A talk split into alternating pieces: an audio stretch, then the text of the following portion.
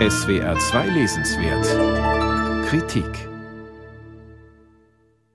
Ich bin auf dem Papier in zwei Ländern dieser Welt zu Hause, aber in keinem von beiden 100 Prozent. Ich kann das Vaterunser auswendig und sieben Suren aus dem Koran aufsagen, aber ich weiß nicht sicher, was meine Konfession ist. Ich habe seit fast zehn Jahren einen Freund in Deutschland, von dem meine Familie in Marokko bis heute nichts weiß. Ich werde von Taxifahrern in Marrakesch übers Ohr gehauen, aber auch von Nazis in Dortmund angepöbelt. Und obwohl das irre klingt, ich mag das.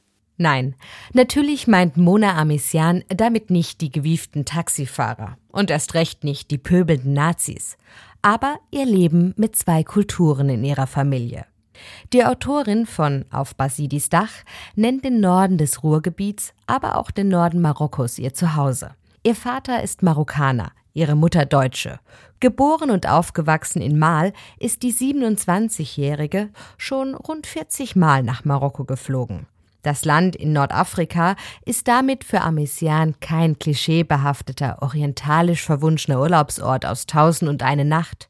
Wie eine Einheimische fühlt sie sich aber auch nicht beim Schlendern durch die schmalen, verwinkelten Gassen der Altstadt von Fes, wenn sie wieder einmal bei ihren Großeltern zu Besuch ist. Ich habe zwar gelernt, wie man in Marokko traditionell betet, Brot backt und Menschen beerdigt, ich habe sogar zehn Monate dort gelebt und eine marokkanische Schule besucht, aber trotzdem war ich immer irgendwie die Deutsche, und zwar nicht nur für andere, sondern auch für mich.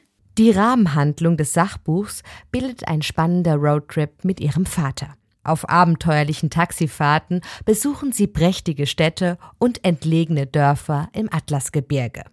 Sehr anschaulich beschreibt die Autorin ihr zweites Heimatland, ohne jeglichen Orientkitsch.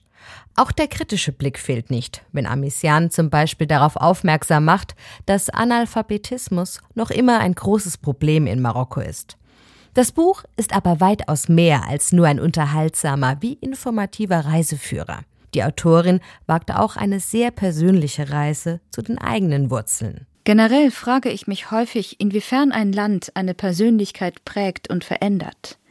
Was wäre anders, wenn sich meine Eltern ein Leben in Marokko aufgebaut hätten?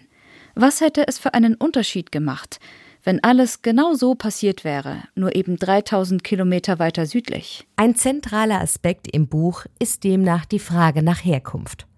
Warum ist sie so wichtig für uns und wie viel Einfluss nimmt sie auf die Entwicklung unserer Persönlichkeit?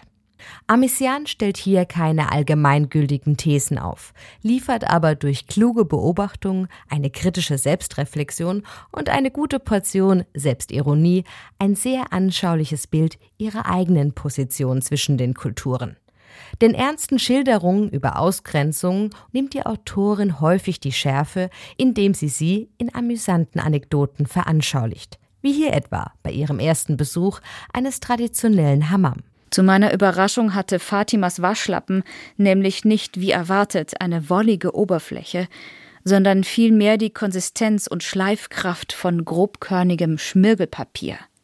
Es fühlte sich an, als würde sie damit durch meine Haut auf direktem Wege meinen Organen entgegenschrubben. Und jedes Mal, wenn sie erneut ansetzte, wimmerte ich ein bisschen in meine Matte hinein. Mittlerweile genießt Amisian die Vorzüge eines marokkanischen Badehauses. Den Tag aber, der ihr wegen einer abgebrochenen Peelingmassage ein, wie sie sagt, unterirdisches Selbstzeugnis über ihre eigene Marokkanität ausgestellt hat, hat sie nicht vergessen. Auch dieser spontane Wechsel zwischen Humor und Ernsthaftigkeit machen das Sachbuch zu einem großen Lesevergnügen.